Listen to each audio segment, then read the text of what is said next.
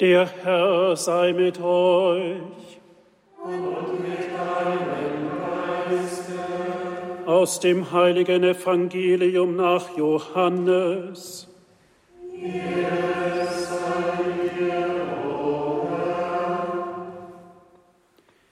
In jener Zeit waren viele Juden zu Martha und Maria gekommen, um sie wegen ihres Bruders zu trösten.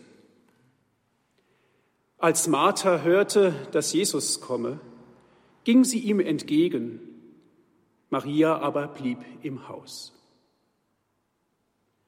Martha sagte zu Jesus, Herr, wärst du hier gewesen, dann wäre mein Bruder nicht gestorben. Aber auch jetzt weiß ich, alles, worum du Gott bittest, wird Gott dir geben. Jesus sagte zu ihr, Dein Bruder wird auferstehen. Martha sagte zu ihm, Ich weiß, dass er auferstehen wird bei der Auferstehung am letzten Tag. Jesus erwiderte ihr, Ich bin die Auferstehung und das Leben. Wer an mich glaubt, wird leben auch wenn er stirbt. Und jeder, der lebt und an mich glaubt, wird auf ewig nicht sterben. Glaubst du das? Martha antwortete ihm, Ja, Herr, ich glaube, dass du der Messias bist, der Sohn Gottes, der in die Welt kommen soll.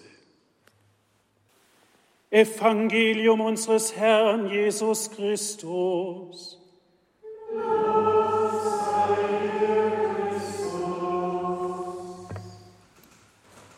Liebe Mitbrüder, liebe Brüder und Schwestern im Herrn, liebe Zuhörer, liebe Zuschauer, ich habe eine Predigtreihe begonnen unter dem Titel Zeitgeist oder Geist der Zeit. Es geht mir darin um die Schärfung Ihres Wahrnehmungsvermögens, um die Unterscheidung der Geister dass wir als Christen nicht einfach nur alles nachplappern, was heute gerade so in ist, sondern den Faktencheck vom Evangelium her machen.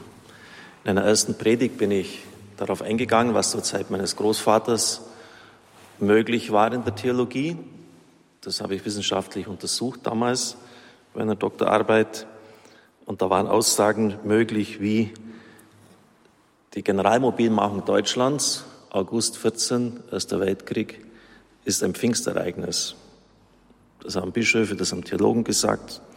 Und es gab fast keine Stelle des Evangeliums, die nicht daraufhin ausgelegt worden ist, als einen Kraftakt, als eine Anstrengung des deutschen Volkes, um den militärischen Gegner niederzuringen. Ich bin dann in der zweiten Predigt auf die deutschen Christen eingegangen. In der evangelischen Kirche hatten die bei manchen Synoden sogar eine Zweidrittelmehrheit. Und was die alles zu Adolf Hitler gesagt haben, sie haben nämlich fast zu 100 Prozent mit diesem Mann identifiziert.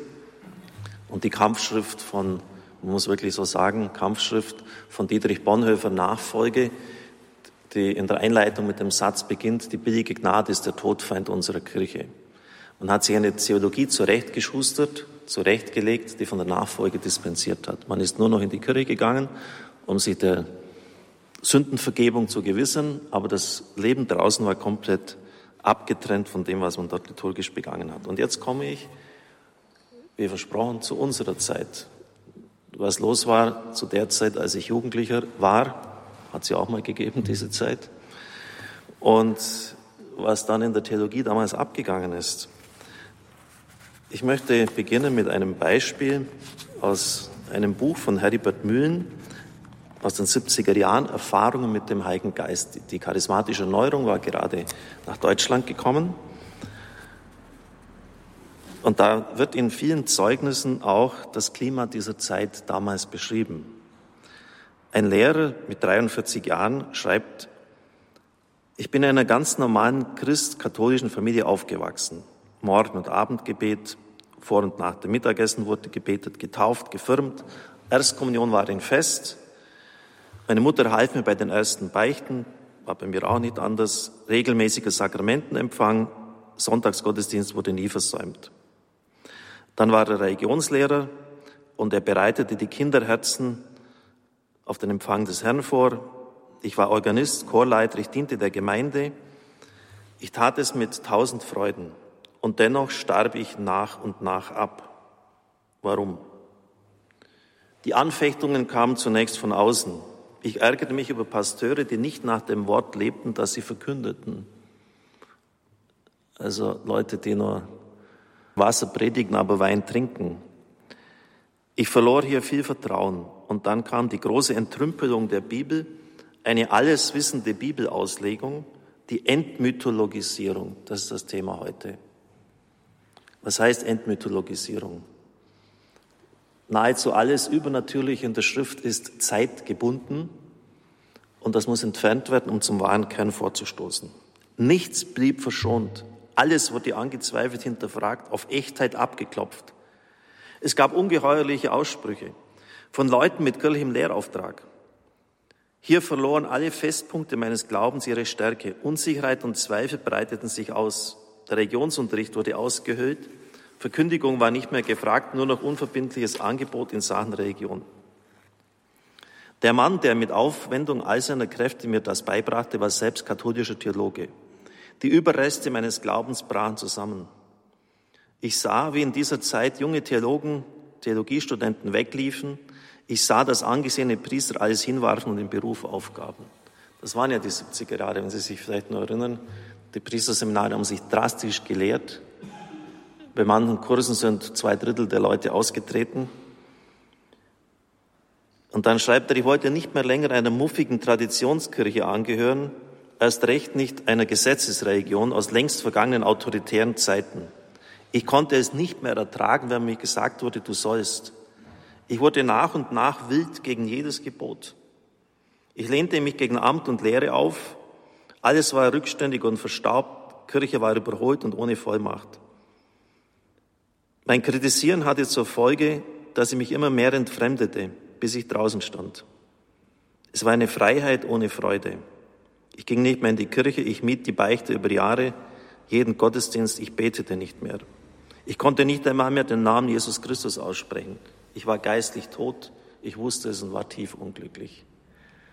Ich habe mir eine Zwischenfrage. Wenn Sie heute Leuten begegnen, die sehr kirchenkritisch eingestellt sind, und das dürften ja nicht wenige sein und haben auch sehr respektable Gründe hierfür, haben Sie da schon mal einen getroffen, der trotzdem eine große Glaubensfreude gehabt hat, der dankbar war, Christ zu sein? Diese Leute gibt es ja, wenn Sie etwa an Katharina von Siena denken, die hat die Kirche massivst kritisiert in ihrer Zeit, war aber eine ganz leidenschaftlich Christus und die Menschen liebende Frau. Aber ich kenne keinen einzigen von diesen Krittlern, der eine Glaubensfreude hat. Und das ist immerhin ein, das Kennzeichen des Heiligen Geistes, dass von ihnen irgendwie Freude, Zuversicht ausgeht. Das nur als Zwischenbemerkung. Und dann etwas ganz Heftiges. Meine Mutter war sehr fromm und sie betete für mich. Ihr Geist hatte sich schon von allem Irdischen losgelöst, aber sie kam noch einmal zurück und sprach, Junge, warum bist du so gottlos geworden? Dann starb sie. Also das geht schon rein, oder? Junge, warum bist du so gottlos geworden? Und dann starb sie. Er schreibt dann, ich kann das jetzt leider nicht zur Kenntnis bringen, weil das Thema der Predigt ein anderes ist, wie er dann wieder zurückgefunden hat durch die Begegnung mit der charismatischen Erneuerung. Aber ich möchte auf das eingehen, was diesem Mann und vielen in dieser Zeit den Boden weggezogen hat. Und ich war ja noch von den Nachbeben betroffen, als ich in den 80er Jahren, Anfang dieser Zeit, Theologie studiert habe. Denn da war das, was der Mann hier beschrieben hat, genauso virulent, besonders auch in der biblischen Exegese. Das war die Superwissenschaft, die über allen anderen stand. Dort machte man sich über die Dogmatik und die anderen theologischen Disziplinen lustig. Wann hat das begonnen mit der Entmythologisierung? Und da zunächst eine Frage, die bei Jauch sicher als die Millionenfrage durchgehen würde und auch fast kein Theologe zu beantworten weiß. Was war die wichtigste theologische Schrift des 19. Jahrhunderts. Nicht wichtig vom Inhalt her, sondern von der Wirkung, die wirklich wie eine Bombe explodiert ist. Ähm, 19. Jahrhundert. Ja. Bultmann ist 20. Jahrhundert. Das ist 500.000 Euro wert, die Frage, die Beantwortung dieser Frage. Ähm, David Friedrich Strauss, das Buch heißt Das Leben Jesu. Der Mann lebte von 1808 bis 1874. Es war nicht das erste Werk einer Entmythologisierung der Heiligen Schrift, aber das markanteste. Wie kein anderes hat es im 19. Jahrhundert eine Bewegung hervorgerufen. Innerhalb kürzester Zeit erschienen 50 Gegenschriften. Er schreibt, und das war so für mich wie eine Offenbarung, weil der Kerl noch ganz offen die Dinge beim Namen benannt hat, nicht wie später dann es üblich war, das ein bisschen so verklausuliert. Er hat genau seine Zielrichtung vorgegeben und er hat gesagt, wer die Pfaffen aus der Kirche schaffen will, das war offensichtlich sein Ziel, muss die Wunder mythisch verdampfen lassen. Muss also sagen, das, ist, das sind Erfindungen, Mythen, irgendwelche Märchen. Das war sein Ziel, die Pfaffen aus der Kirche zu schaffen. Und da muss man sagen, es ist alles nur ganz natürlich entstanden. Er bedient sich des Überbietungsmotives, wonach die Wundertaten der beiden Propheten Elia und Lisha die Vorlagen gewesen sind für die Wunder Jesu. Und bei denen ging es ja nur um 100 Gerstenbrote, wie wir im Evangelium im Alten Testament lesen.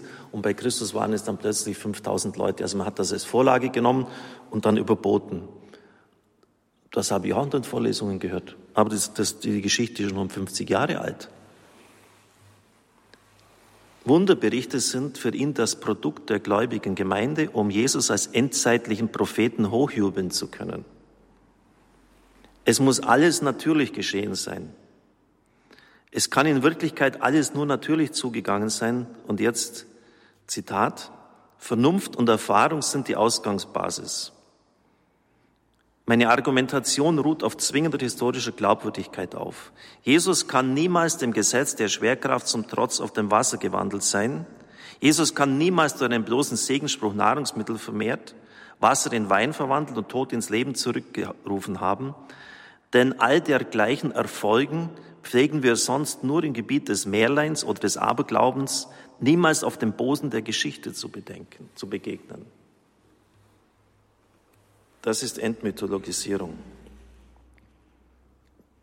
Die messianischen Kennzeichen werden auf rein geistiger Weise ausgelegt. Das heißt, Jesus hat den sittlich ganz Erstorbenen das Leben wieder geschenkt, also nicht leibliche Totenauferweckungen gemacht, vollkommen unmöglich.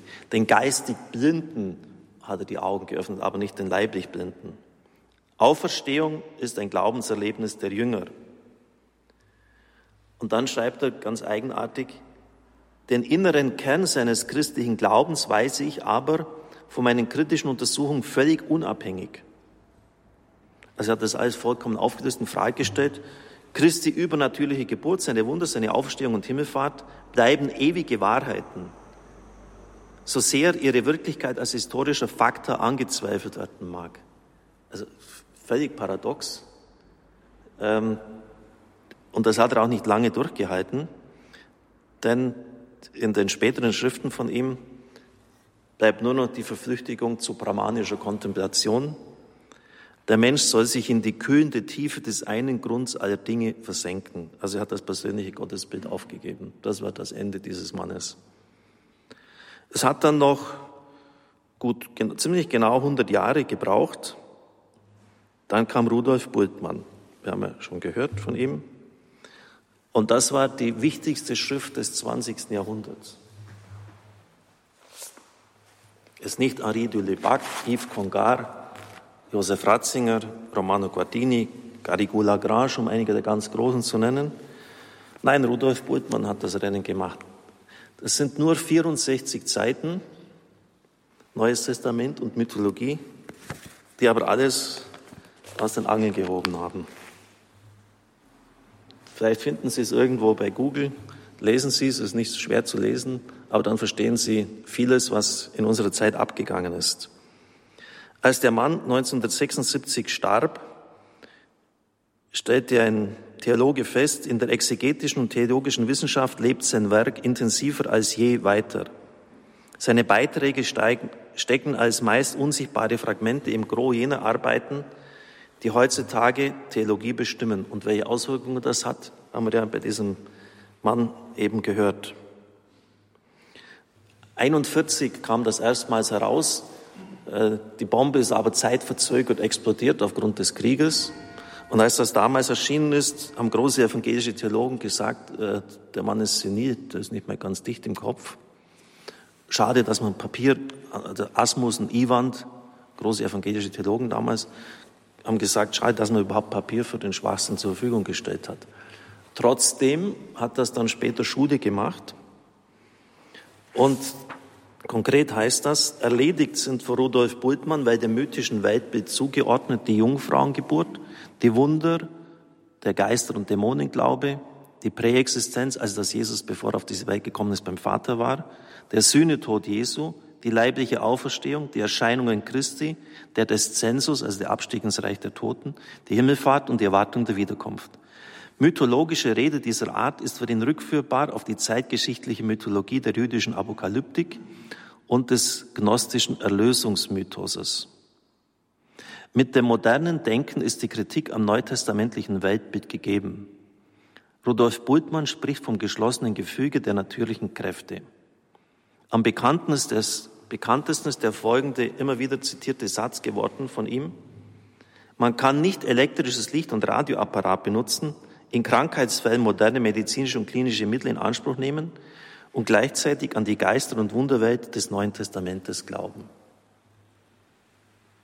Das war der wichtigste Satz des 20. Jahrhunderts, was die Reaktionen anbelangt, nicht vom Inhalt her. Und die Grundlage von ihm ist ein Verständnis von Naturwissenschaft, das weit ins 19. Jahrhundert zurückreicht.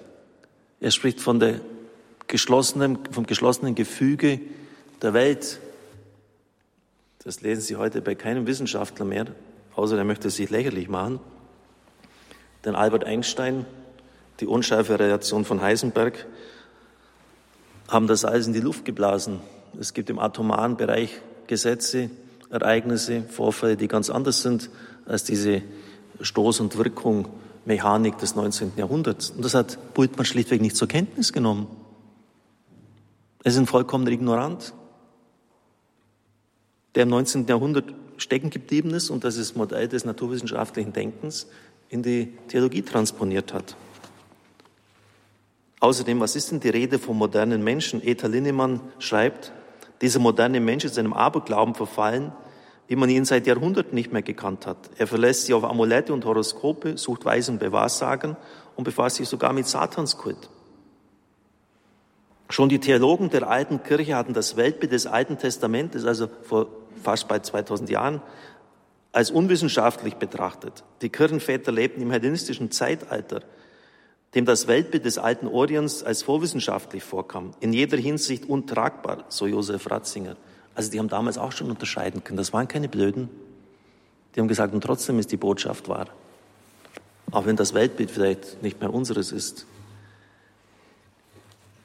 Liebe Brüder und Schwestern im Herrn,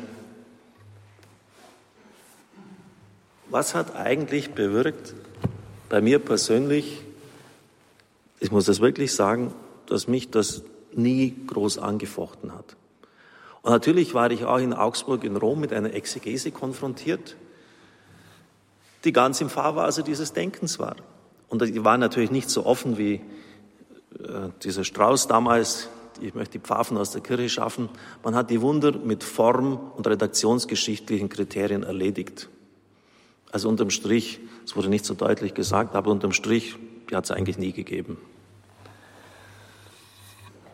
Und ob Sie es glauben oder nicht, ich habe einen Satz von Henri de Lubac im Herzen damals gehabt. Jene, die heute die Faust in der Tasche ballen, werden morgen die Meister sein. Jene, die heute die Faust in der Tasche ballen, und das war ich, einer von denen, sozusagen, wir werden es euch zeigen und mit diesem Mist werden wir aufräumen, werden morgen die Meister sein. Ich glaube dir keinen, ich glaube dir vom, vom Wesentlichen her, was du sagst, natürlich gibt es Form- und redaktionsgeschichtliche Dinge, die man berücksichtigen muss, um ja nicht missverstanden zu werden.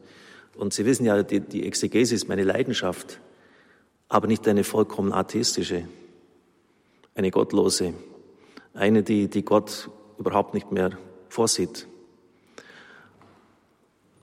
Und was hat mich eigentlich so immunisiert, dass es mich gar nicht angefochten hat, im Unterschied zum anderen, den es den Boden unter den Füßen weggezogen hat?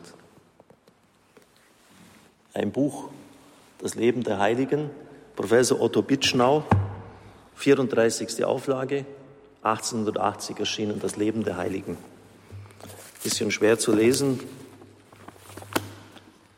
von der Schriftart her. Jeden Tag habe ich das Leben der Heiligen gelesen und festgestellt, das Wunder, das Übernatürliche kommt ja ständig bei denen vor. Also entweder lügt jetzt der Professor da draußen oder die Heilige Schrift und die Heiligen lügen. Und ich habe mich dafür entschlossen, dass die Heiligen eben nicht lügen. So einfach ist das. Und dann fiel mir ein Satz von Johannes dem 23., ein Bildchen in die Hände, studiere eifrig das Leben der Heiligen und du wirst dich Gott mit Riesenschritten nähern. Das hat mich immunisiert. Wenn bei Don Bosco, 19. Jahrhundert, Leute unmittelbar dabei stehen, wie der Brote verteilt, verteilt, verteilt und 300 Leute aus einem kleinen Körbchen satt werden, die Wunder der, das Wunder der Brotvermehrung also hier geschieht, dann ist das kein Mythos, lieber Herr Burtmann. Wenn der Pfarrer von Ars jede Nacht mit dem Satan gekämpft hat und junge Burschen das nicht geglaubt haben, in das Zimmer zu ihm gekommen sind, aber dann die Präsenz des unvorstellbar Bösen gespürt haben, sodass die sogar Ausreiß genommen haben, dann ist das keine Mythologie, Herr Bultmann. Es ist Realität, es gibt die Mächte der Finsternis. Nur zwei Beispiele von vielen anderen. Padre Pio, der an mehreren Orten gleichzeitig sein konnte und so weiter. Das hat mich äh, gegen das Zeug immunisiert. Und deshalb ist das Leben der Heiligen wichtig. Und natürlich auch die gläubige Atmosphäre bei meinen Eltern zu Hause. Das Gebet meiner Mutter, das ist wie bei diesem Mann hier, die unglaublich viel als Geschäftsfrau zu leisten hatte, aber täglich den ganzen Psalter gebetet hat, freudenreichen, glorreichen, schmerzhaften Rosenkranz. Ich glaube, da habe ich viel mehr mitbekommen, als mir damals bewusst gewesen ist. Auf jeden Fall hat mich das durch die schwierige Zeit hindurchgetragen. Aber es hatte zumindest die Folge, dass ich viele Jahre von der Exegese nichts mehr wissen wollte. Wenn Sie mal vorstellen, da studiert einer Theologie, möchte Priester werden und hat mit einer der wichtigsten Disziplinen, die die Theologie anzubieten hat, das Wort Gottes, möchte nichts mehr zu tun haben. Ja, wenn Sie jahrelang nur dieses Zeug hören, den Missbrauch der Heiligen Schrift in der Auslegung, irgendwann reicht es Ihnen mal. Und da war eine entscheidende Begegnung mit Pater Hans Buob oder viele Begegnungen mit ihm, der den griechischen Text des Neuen Testamentes ausgelegt hat. Naja, irgendwann hast du mal Griechisch auch gelernt und Hebräisch. Habe ich dann die Originaltexte herangemacht und ich lese heute mit, mit Freude. Ich, ich kenne die wichtigsten Standardwerke der Exegese alle heute, glaube ich, behaupten zu können. Die wichtigsten Bücher über Jesus. Und Sie merken ja das fließt immer in meine Predigt ein. Aber das ging so weit, das, war ein, das kann ich am, am ganz bestimmten Tag des Jahres 1900, 2009 datieren, wo ich all dem abgesagt habe, was mich hier so negativ geprägt hat und gebunden hat. Da fragt man sich schon, ist, wenn das das Ergebnis eines Theologiestudiums ist, was soll denn das eigentlich? Anstatt dass man die Leute für Christus begeistert, äh, müssen die zuerst einmal all dem oder vielem von dem absagen. Nochmals zum Schluss bitte. Ähm, ich sage immer wieder in der Predigen schon oft, ich bin fast evangelisch geworden, evangelisch in dem Sinn auf das Evangelium ausgerichtet. Ich lege fast kein einziges Evangelium aus, ohne nicht zuvor von den Fachleuten mich beraten zu lassen. Es geht nicht darum, äh, die Bibelauslegung madig zu machen, aber diese bestimmte Form eben schon, die komplett atheistisch ist und den Glauben bei einer ganzen Generation vernichtet hat. Und wenn ältere Priester berichtet haben, wie schön sie im Priesterseminar war und wie schön da alle geglaubt haben, das habe ich nie so erlebt. Nie. Es gab Fraktionen, die sich einander feindlich gegenüberstanden und man hat einander äh, in, in theologischen Diskussionen erbittert sozusagen bekämpft. Das war auch die Folge von diesen Vorlesungen. Liebe Brüder und Schwestern im Herrn, es war heute ein bisschen ausführlich, aber es geht mir um den Zeitgeist. Und das, was Bultmann gesagt hat, ist total zeitgeisthörig und war von einem wissenschaftlichen Verständnis des 19. Jahrhunderts geprägt auf die Welt und auf die Geschichte. Und das darf man halt nicht als Grundlage der Bibelauslegung heranziehen. Die fünfte Folge folgt bald. Das war halt die vierte. Ich habe noch fünf weitere auf Lager. Verstehen Sie das nicht als Drohung.